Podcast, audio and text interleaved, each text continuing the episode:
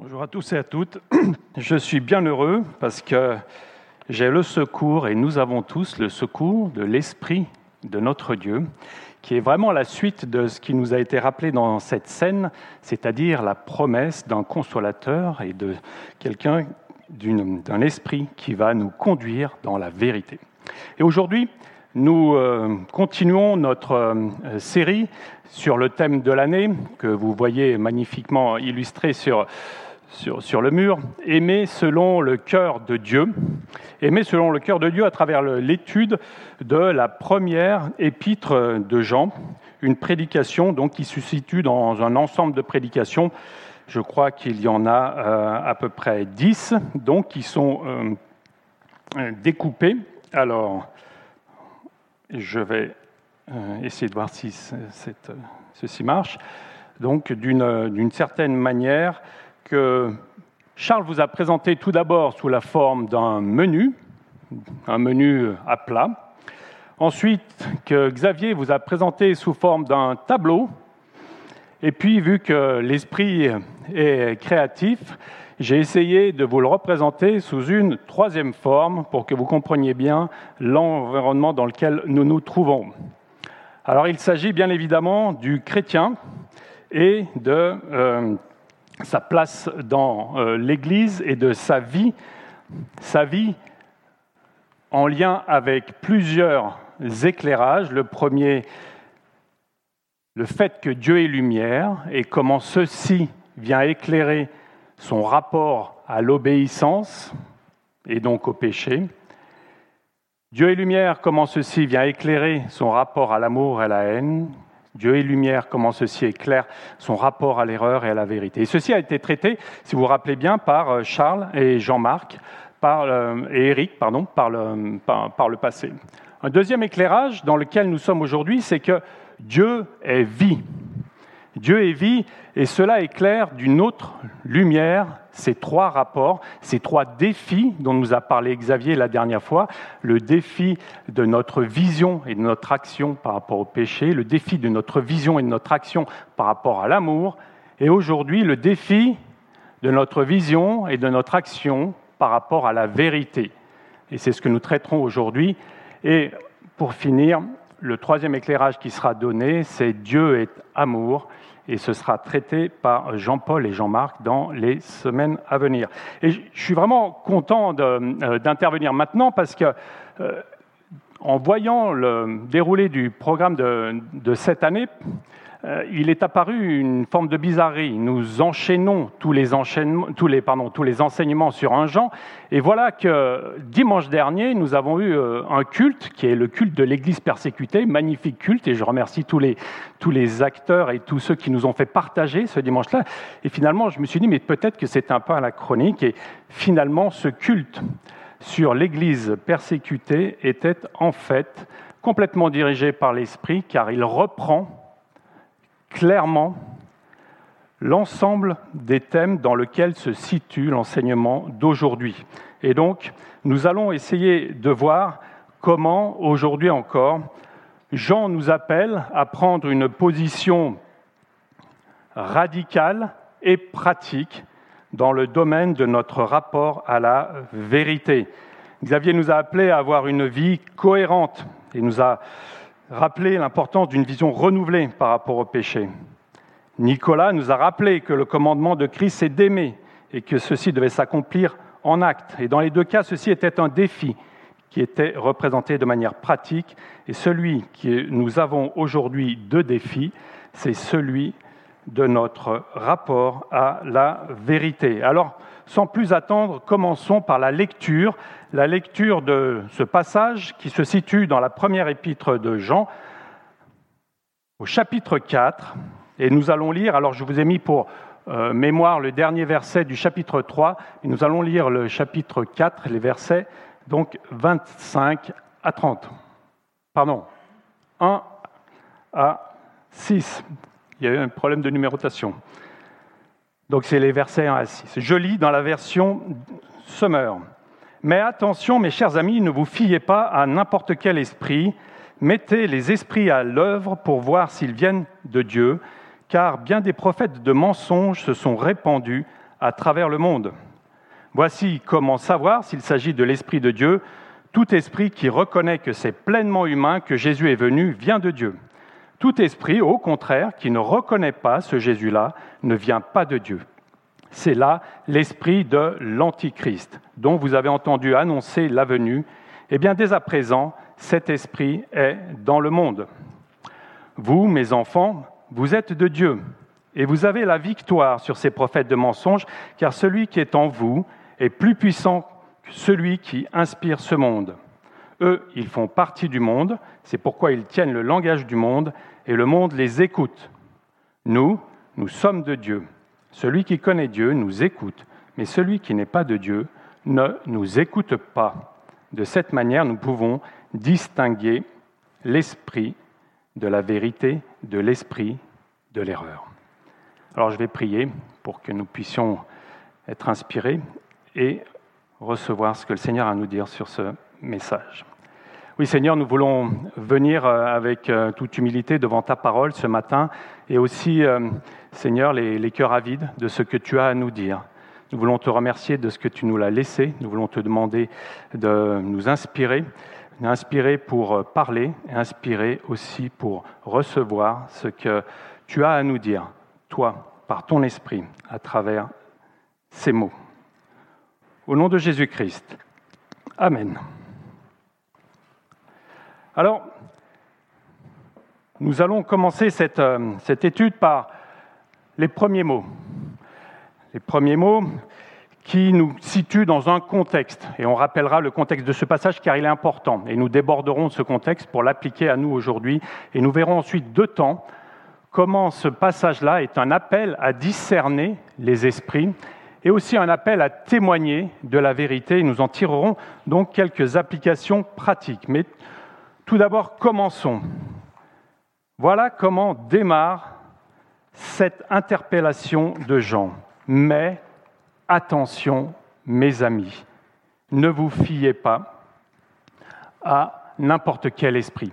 Ce attention nous alerte, nous alerte qu'il y a une séparation entre ce qui vient d'être dit, qui était un encouragement, un encouragement dans lequel l'esprit nous, portait euh, à avancer toujours plus près de Christ pour nous mettre en garde. Et nous mettre en garde comment? Jean l'a déjà fait par le passé dans, dans cet épître-là, en nous donnant dans les chapitres 1 et 2 les, les problématiques de l'incohérence souvent entre les paroles et les actes, qui sont des mensonges, la non-reconnaissance du péché, qui lui est un mensonge, la non-obéissance au commandement ancien, qui est aussi un mensonge, et finalement une approche assez manichéenne entre le mensonge et la vérité. Et ici, Jean introduit ce qui se passait dans l'Église, c'est qu'il y avait des prophètes de mensonges. Et c'est ce qui est euh, dit ici, des prophètes de mensonges étaient en train d'opérer dans l'Église.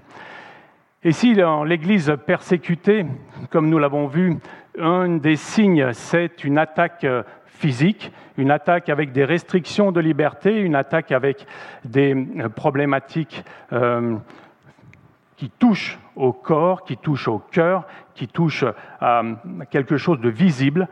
Il y avait un deuxième mal qui se, pouvait se développer et qui peut se développer dans l'Église, c'est celui des faux prophètes ou des prophètes de mensonges. Et ici, c'était le cas, notamment, comme l'a rappelé Xavier, avec un courant qui était le gnosticisme, mais aussi un autre courant qui était le docétisme, qui clairement appuyait sur le fait que l'esprit était disjoint du corps et donc que, ce que les péchés qu'on faisait dans le corps n'atteignaient pas l'esprit. Et le deuxième était ici pour nier le fait que Christ euh, était complètement homme et complètement suffisant.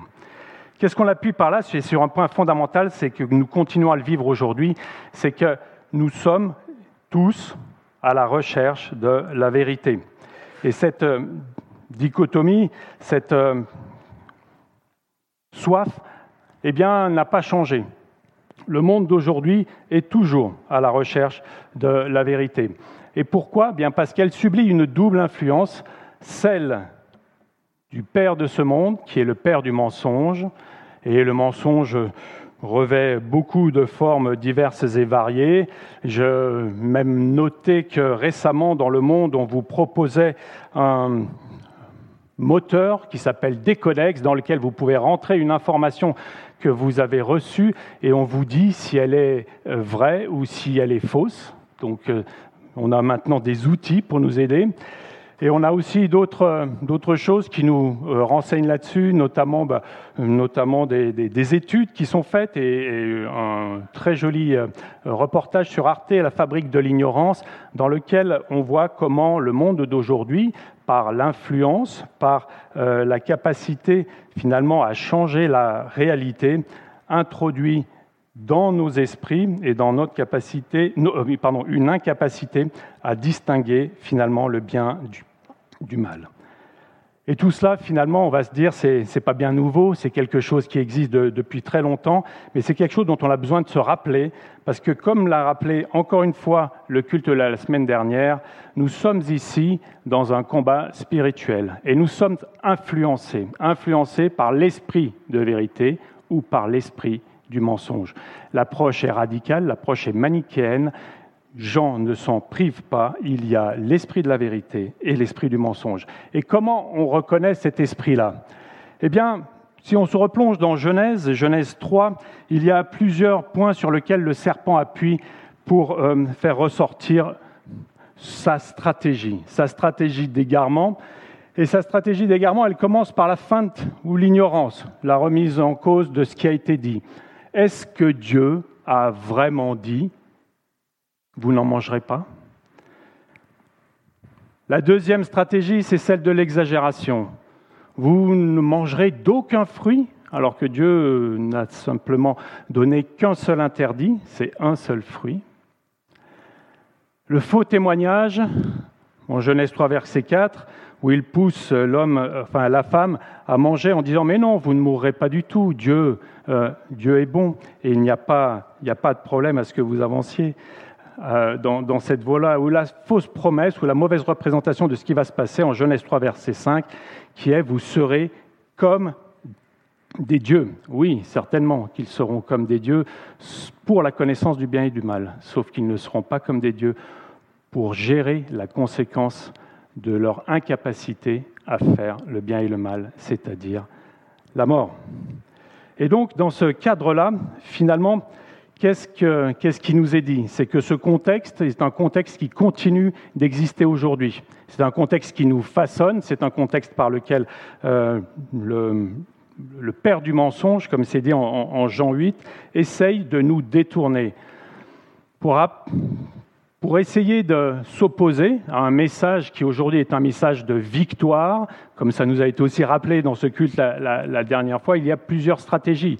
La première, elle est frontale c'est-à-dire s'opposer par des moyens physiques, par des moyens de contrainte, par des moyens qu'on ressent dans notre chair. Et ça, c'est euh, faire un barrage contre, un flot inexorable qui vient. Et de toute façon, c'est sans, sans suite, car de toute façon, un jour, l'eau passera par-dessus. La deuxième stratégie qui est possible, c'est de dévier le cours de l'eau, c'est-à-dire qu'elle ne va pas là où elle doit aller c'est-à-dire d'instiller dans le cœur et dans l'esprit des gens des pensées qui sont contraires à, la vérité. Et ainsi, c'est ce qu'on retrouve ici et ce qu'on retrouve finalement aujourd'hui beaucoup dans, nos petits euh, arrangements de, chaque jour où euh, la fin de l'ignorance ou de la remise en cause se traduit euh, quelquefois par Ah bon, c'est interdit de télécharger en streaming? Je ne savais pas, j'étais pas au courant ou l'exagération.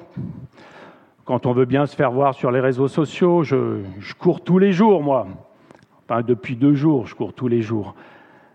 Ou bien le faux témoignage, carrément, dans lequel, euh, finalement, euh, on dit un mensonge qui est qu'un demi-mensonge, parce que c'est une demi-vérité. Oh, je suis en retard, vous savez, j'ai été pris dans les embouteillages ou dans le trafic. Oui, le trafic, mais le trafic, c'est le même que celui de tous les jours. C'est simplement que les feux ne sont pas passés au rouge quand en vert quand ils voulaient qu'ils passent au vert. Et finalement, on se trouve à chaque fois des excuses. À chaque fois, on se dit peut-être qu'on est euh, au-dessus de, des lois Et donc on ne respecte pas le feu rouge parce qu'on sait mieux que les uns euh, ou les autres euh, ce qu'il est possible de faire dans une loi qui peut apparaître restrictive. Et tout ça finalement finit par diffuser, par instiller, par même se représenter dans l'Église et dans notre milieu. Et c'est ce qui s'est passé dans l'histoire, et nous n'en sommes pas forcément très fiers, mais c'est ce qui, qui est arrivé.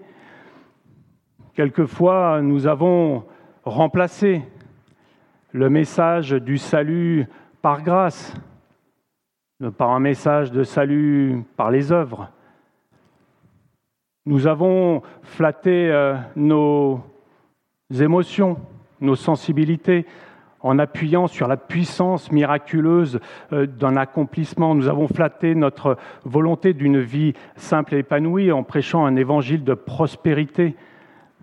Nous avons, et nous pouvons multiplier les, exemples comme ça de manière assez, assez importante. C'est donc un appel ici à faire attention à ce que ce message, cette philosophie de non-vie, de mort que prône Satan, que prône le diable, ne vienne pas empêcher notre liberté en Christ, ne viennent pas non plus nous dévier du chemin dans lequel nous sommes. Car finalement, face à ce flot de, mauvaises nouvelles, je vous dirais peut-être euh, que nous pourrions avoir une réaction dans laquelle on va se mettre à part du monde. Et c'est ce qu'ont fait certains pour se préserver.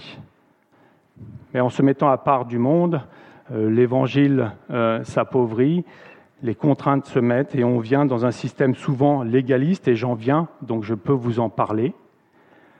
Ou bien on va se conformer au monde, ce que John Stott appelle donc le conformisme, c'est-à-dire qu'on va utiliser les armes du monde et on va changer le message, et ici on va dévier, ou bien on va ne pas se conformer à Christ parce qu'on va se faire des petits arrangements dans nos vies, on va tolérer certains péchés, on va se faire croire que c'est pas si mal finalement d'avoir un, comportement dans lequel on n'est pas forcément très euh, vertueux et on va empêcher la puissance du message de Christ d'être pleinement déployé. Erasme, qui euh, était au temps de la Réforme et qui était un, un philosophe et un théologien, disait que l'esprit de l'homme est ainsi fait que le mensonge a cent fois plus de prise sur lui que la vérité, malheureusement. Et les études le prouvent.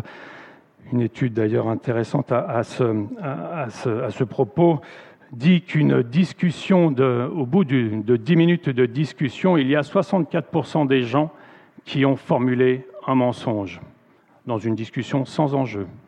Et quand la discussion vient avec un enjeu, un enjeu euh, financier, un enjeu euh, de perception, un enjeu d'avoir raison, ça passe à 94% des gens qui commencent à donner des arguments, des faux arguments. Et c'est ce que, aujourd'hui, ce sur quoi Jean veut nous alerter. Il veut nous alerter sur le fait que, finalement, comme dans le jeu des échecs, nous sommes dans un combat spirituel. Les échecs, c'est un jeu cérébral. Il y a des stratégies à mettre en place. ici, dans le combat du chrétien, il y a une stratégie du mensonge et une stratégie de la vérité. Le deuxième, c'est que comme aux échecs, c'est noir et blanc. C'est un positionnement manichéen. On ne dit pas à peu près la vérité ou à peu près le mensonge. C'est soit l'un, soit l'autre. Et le troisième, et c'est ce qui m'avait surpris dans ce jeu-là, c'est qu'on peut savoir qu'à partir d'un certain moment, la partie est terminée. Parce que la stratégie qui a été employée est prouvée comme étant gagnante à la fin. Et c'est vraiment ce qui nous a été rappelé encore une fois, c'est que la stratégie dans laquelle nous sommes, qui est la stratégie de la, euh, vérité, est une stratégie gagnante. Et donc, nous sommes appelés à nous positionner, à prendre, disons, appui sur le bien et à ne pas nous laisser emporter, ne pas nous laisser conformer, comme nous dira Romains 12, par le présent siècle mauvais, mais à être renouvelé. Et renouvelé par quoi? Eh bien, par l'esprit et pas par n'importe quel esprit. Et c'est là où nous arrivons dans le cœur du texte, cœur du texte, donc qui se positionne sur euh, deux euh, sous-éléments. Le premier qui est un appel à discerner les esprits, donc dans les versets 1 à 4, un appel à discerner les esprits dans lequel j'inclus le verset 4 parce qu'il est un encouragement, ce verset 4. Et cet appel à discerner les esprits, comment est-ce que on, enfin, comment, comment on y vient et qu'est-ce qu'on y voit? Eh bien, finalement, l'esprit qui est selon la vérité, ou celui qui est selon le mensonge, est un esprit soit qui reconnaît pleinement Jésus comme humain, vient de Dieu, et celui qui ne reconnaît pas Jésus comme venu pleinement humain n'est pas de Dieu et l'esprit de l'Antichrist. Alors ceci était vraiment en rapport avec ce qui était euh, prôné euh, à l'époque hein, par, les, par, les gnostiques et par les docétiens. Voilà. Et donc ce que ça nous inspire et ce que ça nous appelle à faire, c'est à discerner le fait que l'esprit de l'Antichrist ne reconnaît pas Christ. Et ça, c'est la base, et ne reconnaît pas Christ comme quoi? Comme véritablement fils de Dieu, et c'est 1 Jean 2, verset 22, comme véritablement un homme, c'est 1 Jean 4, verset 2, et comme véritablement le Messie, c'est-à-dire 1 Jean 5, verset 1, c'est-à-dire globalement qu'il nie le fondement de la foi chrétienne. Alors vous allez me dire qu'aujourd'hui, euh, c'est un peu fort et on n'a pas encore eu d'enseignement de ce type-là. Mais vous avez vu que les stratégies employées par le diable, les stratégies employées par Satan sont élaborées.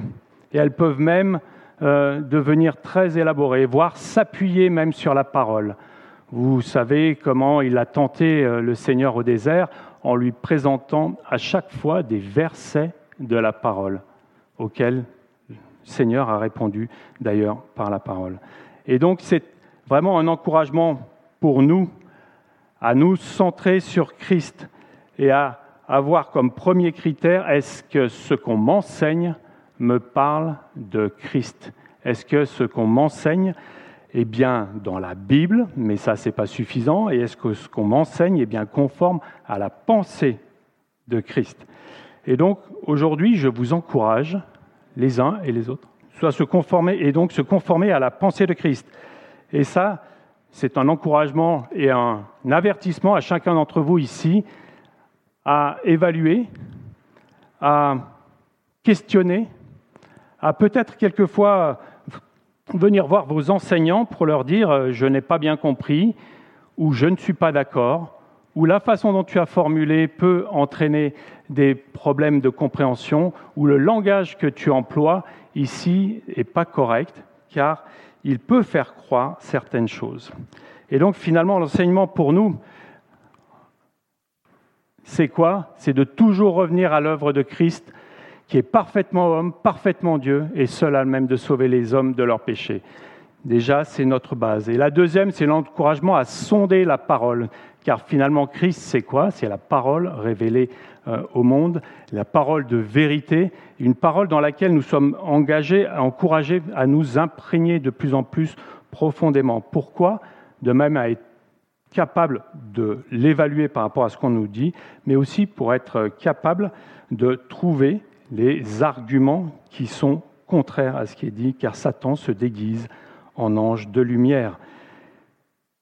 Et donc, euh, le chrétien est appelé à être celui qui a l'Esprit de Dieu en lui et donc qui reconnaît Jésus. Et reconnaître Jésus, le terme qui est employé ici, c'est homologéo, c'est-à-dire avoir la même logique, la même pensée, la même façon d'exprimer ce qui est contenu dans la parole de Dieu. Et donc, n'hésitons pas à creuser l'interprétation, à voir la pertinence. Nombreux sont ceux d'entre vous qui viennent me voir, Rivin pour tout ce qui est vraiment le sens des mots de très, très précis, dont je me souviens très bien, Christophe Villan qui questionnait des images que je prenais sur le Saint-Esprit, avec qui nous avons discuté, Laure et Johannes, qui un jour, lors d'une prédication au CEP, sont venus me voir à la fin en disant que la formulation utilisée par rapport au fait d'entrer dans les œuvres n'était pas correcte et pouvait induire en erreur certains, certaines. Il s'agit ici de liberté que nous avons. Et la liberté, finalement, c'est la conséquence d'un esprit de vérité. Vous connaîtrez la vérité et la vérité vous rendra libre et vous êtes libre, libre par l'Esprit de Dieu de venir me dire, m'aider peut-être à corriger ou à avancer mieux dans, euh, dans la compréhension. Et l'encouragement, finalement, c'est celui-ci, c'est à trouver cette liberté dans nos interactions, nos interactions de tous les jours, euh, de manière à se dire ce qui peut être un axe de progrès ce qui pourrait être un axe aussi de meilleure compréhension. Je me souviens avec François, des fois on se balade et puis on discute et il me donne son retour sur, par exemple, ma présidence, sur la façon dont je formule les choses. Il me dit, ben, tu parles trop, c'est encore le cas. Mais, euh, mais c'est formulé dans l'amour, c'est formulé dans, dans la volonté d'avancer, c'est formulé euh, avec bienveillance. Et tout ça, finalement, ça nous permet aussi de nous affranchir de l'esprit euh, du, mensonge. Le deuxième, c'est un appel à témoigner de la vérité, parce qu'une fois qu'on l'a évaluée, qu'on l'a bien euh, cernée, il ne faut pas la garder euh, enfermée. Lors du, du, culte, encore une fois, la semaine dernière, il est dit que nous portons dans des vases d'argile un trésor. Et ce trésor, c'est Christ et c'est sa parole et c'est la vérité. Et cette vérité que nous avons, nous avons aussi à la porter sur nous, c'est-à-dire à, l'exposer et à la donner à lire à ceux qui sont autour de nous. Et là, encore une fois, je vous ai pris le verset 3, car finalement, ce verset nous encourage en nous disant qu'on a la victoire et qu'on n'a pas à avoir peur d'exposer cette vérité et de la, euh, et de la montrer au monde. Parce que finalement, nous avons en nous cet esprit, cet esprit de vérité qui va nous aider à donner le message sans enlever quelque chose, ni rajouter quoi que ce soit. Et Dieu sait si dans euh, le monde d'aujourd'hui, ce n'est pas quelque chose de simple. Ce n'est pas quelque chose de simple et nous le savons parce que ça nous est dit que nous serons euh, persécutés, nous serons euh, mis à l'index, nous serons montrés du doigt parce que nous allons être des témoins de la vérité. Mais la question aujourd'hui n'est pas est-ce que nous allons le faire, c'est comment nous allons le faire. Et donc, une autre façon d'examiner les esprits ici, c'est justement de les exposer à la vérité. Et donc, les exposer à la vérité, c'est de voir comment ils réagissent. Si un esprit, par rapport à une vérité dite, qui est celle révélée de l'Évangile, écoute avec attention, alors nous nous adressons à l'esprit de vérité. Si au contraire, il rejette, s'il se sépare, s'il ne veut pas écouter, alors nous avons affaire à l'évangile de euh, l'adversaire et nous nous n'avons pas à être, euh, comment dire, persuasifs, nous n'avons pas à être très convaincants, nous n'avons pas à chercher à gagner les âmes, ce n'est pas notre métier. Nous, nous avons à exposer la vérité telle qu'elle est. C'est Dieu qui travaille les cœurs, c'est Dieu qui convertit, c'est Dieu qui appelle, c'est Dieu qui, à partir de cette vérité exposée, cette vérité révélée, va faire son chemin, un chemin de vie, un chemin vers la vie éternelle, la seule vie possible qui est celle que nous avons en Jésus-Christ.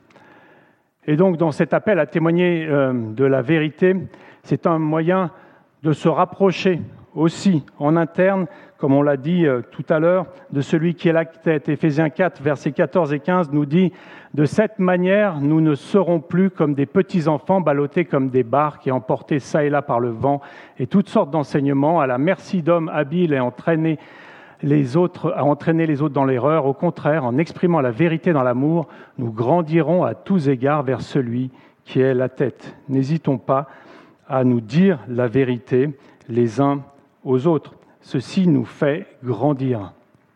ceci est aussi la façon dont nous adorons notre Père et c'est aussi la, finalement la, mission que nous avons d'adorer en esprit et en vérité. La deuxième chose, c'est que ce témoignage de la vérité, c'est comme l'affirmation de, de notre identité. L'esprit de vérité s'oppose à l'esprit du mensonge et il est nécessaire dans ce monde. Et voici ce que nous dit 2 Corinthiens, et c'était vraiment le, verset donc, de la dernière fois, ainsi du dernier culte. Puisque tel est le ministère que Dieu nous a confié dans sa bonté, nous ne perdons pas courage. Nous rejetons les intrigues et les procédés indignes. nous ne recourons pas à la ruse, nous ne falsifions pas la parole de Dieu, au contraire, en faisant connaître la vérité, nous nous en remettons devant Dieu au jugement de tout homme. Et c'est bien là, finalement, l'espoir que nous avons, c'est que en étant témoin de cette vérité, en étant témoin de l'enjeu qui se joue aujourd'hui entre cet esprit de vérité et cet esprit du mensonge, en étant simplement euh, dépositaire, eh bien, que les hommes puissent eux-mêmes se positionner et se positionner en vérité, car aujourd'hui, il est très difficile pour eux d'imaginer ce qu'est la vérité. C'est quelque chose qui est devenu subjectif, c'est quelque chose qui est devenu euh, à la carte. On parle de une vérité, on parle de ma vérité, on parle des vérités, on parle même de post-vérité aujourd'hui. Alors la post-vérité, je vous ai pas beaucoup parlé, mais c'est aussi euh, quelque chose finalement qui fait croire que nous sommes dans la vérité parce que nos émotions sont plus touchées que les faits objectifs auxquels ils se rapportent. Et c'est tout ce qu'on voit avec euh, les tweets euh, ravageurs, avec euh, les prises de position qui, ne prennent pas en compte l'ensemble des déclarations des personnes. Et c'est là encore une fois un vrai danger pour nous. Donc l'objectif, c'est de dire la vérité pour croître vers la tête Christ et de dire la vérité aussi pour que le monde soit touché et vienne à la connaissance justement de la vérité et du salut en Jésus-Christ. Alors en conclusion, quelque chose, ce que nous avons appris, c'est qu'aujourd'hui nous sommes dans un combat, et c'est un combat pour la vérité, et c'est un combat spirituel dans lequel nous sommes engagés. Et nous avons, euh, comme l'Église persécutée, vécu nous aussi récemment la, la douleur de voir l'action, effectivement, de celui qui est décrit comme un lion rugissant, celui qui est décrit comme un loup qui rôde autour de ceux qu'il pourra atteindre, c'est un avertissement pour nous aussi, un avertissement à redoubler d'efforts, car les stratégies du malin sont vraiment très élaborées et pernicieuses, comme nous l'avons vu. C'est aussi, en tant que chrétien, le fait d'essayer d'agir avec, pas d'essayer, le fait d'agir avec discernement pour préserver la vérité et ne pas se laisser influencer par différents courants de doctrine qui pourraient nous éloigner de Christ et exposer la vérité sans compromis. Nous n'avons pas à l'adoucir, nous n'avons pas à l'envenimer, nous avons juste à l'exposer. Et finalement, cette mission, elle n'est pas l'apanage de ceux qui vous enseignent, elle n'est pas l'apanage des livres dans lesquels vous allez euh, lire des interprétations, elle est l'apanage de tout un chacun, tout un chacun qui, allant puiser dans la parole de Dieu, allant cultiver sa relation avec Dieu en Jésus-Christ, va pouvoir identifier avec plus de certitude l'esprit du mensonge et l'esprit de vérité et faire bénéficier toute l'Église de la lumière qui sera faite sur des comportements, sur peut-être des enseignements et des mots à dire. Et l'enjeu, il est quand même important et moi je vous dirais qu'il est même primordial. Et dans cet épître de Jean qui nous parle d'un Dieu de vie, eh bien, nous ne pouvons pas ignorer que si nous sommes sur le mauvais chemin, la vie éternelle est hors d'atteinte. Et si les gens ne s'en remettent pas à Jésus-Christ et à Jésus-Christ seul, qui est le chemin, la vérité, la vie, il n'y a pas de salut, car il n'y a de salut en aucun autre. Donc en conclusion et de manière un petit peu pratique, eh ben, mettons en pratique l'amour par le partage de la vérité, non pas en se disant à chacun nos quatre vérités, comme on aime bien le faire, mais bien plutôt dans l'amour en essayant de se partager au temps convenable et avec la forme qui convient ce que nous voyons de ce que nos frères, nos sœurs, les membres de l'Église peuvent donner à voir soit d'un chemin de justice, soit d'un chemin d'égarement. Apprendre à exposer au monde la vérité en faisant référence à la parole, et à la parole de la vérité. Ça, c'est important. Et j'aimerais vous encourager en vous demandant un petit test. Euh, combien d'entre vous utilisent le mot la Bible dit lorsque vous parlez avec vos collègues de sujets un peu fermes? Et encore, avec vos collègues, c'est un mot, mais même entre nous, combien de fois nous disons-nous la Bible dit Comment appuyons-nous nos positions sur la parole et son interprétation correcte? Alors je voudrais vous donner un petit défi, un petit défi simple et, vraiment super pratique. N'hésitez pas, avec des gens que, avec lesquels vous avez des affinités aujourd'hui dans cette société de l'information, à répandre la vérité et à la répandre à travers un petit SMS, un petit message, un WhatsApp, je ne sais pas quoi, un Instagram, n'importe quoi, qui cite la parole de Dieu. À la fois, c'est une intention, une attention envers la personne, et c'est à la fois un moyen de se partager la vérité. C'est pas compliqué, et ça encourage, et ça forme, et ça donne l'habitude de se référer à la parole et plus tard d'utiliser peut-être ces versets avec des gens qui ne connaissent pas la parole de Dieu. C'est ainsi qu'on s'aiguisera les uns les autres. Et l'idée, c'est ainsi d'être imprégné de cette parole de vérité. Si on est complètement rempli, on va pouvoir déborder. Si on n'est pas complètement rempli, on ne pourra pas déborder. Or, les sources de vie qui découlent du chrétien ou de l'esprit qui habite le chrétien sont là lorsqu'il est rempli. Donc n'hésitons pas à nous remplir, nous remplir de communion fraternelle, par la prière, par euh, euh, la, lecture de, la Bible, afin de donner la pleine puissance à l'esprit qui, habite en nous. Et par-dessus tout, finalement, eh bien, revêtez-vous de l'amour, nous est-il dit, en disant cette vérité, car bien souvent, nous avons de la difficulté à la manier et euh, nous est dit bien souvent d'user de, beaucoup de grâce et d'un peu de vérité, c'est-à-dire manier avec précaution, mais sans la déformer, le message de notre, notre Seigneur, celui qui nous a laissé, sur lequel nous nous basons et sur lequel nous voulons témoigner à ce monde. Ce monde qui peut-être s'égare, mais que nous voulons pour lequel nous voulons être un, témoin et un témoin fidèle. Je vais prier pour que nous puissions euh, être euh, complètement, peut-être, euh, transformés, car c'est le but, transformés. Merci Seigneur pour ta parole et ce qu'elle nous, ce qu'elle nous permet de, de comprendre de qui tu es. Toi qui es un Dieu de vie, un Dieu de lumière, un Dieu d'amour. Et nous voulons te remercier de, ce que nous avons euh, ces écrits et de ce qu'ils nous parlent. Nous voulons te demander que tu continues de nous éclairer en nous aidant à discerner, discerner les esprits et à capter, Seigneur, l'esprit de vérité, celui que le Seigneur Jésus, par sa mort et sa résurrection, nous ont acquis, qu'il a largement distribué sur justement ces disciples qui étaient à Emmaüs et qui attendaient encore une fois à être euh, bénis et cette bénédiction est venue dans ce Saint-Esprit qui euh, les a habités, qu'ils puissent être euh, libres d'évoluer entre nous et que tu nous conduises les uns et les autres dans la vérité, car la vérité, c'est elle qui va nous sanctifier, comme ta parole nous le dit, comme tu l'as prié à ton Père, sanctifie-les par la vérité. Et ta parole est la vérité. Merci pour ta parole, merci pour ton esprit, merci pour Jésus-Christ et merci pour l'Église. Au nom de Jésus-Christ, Amen.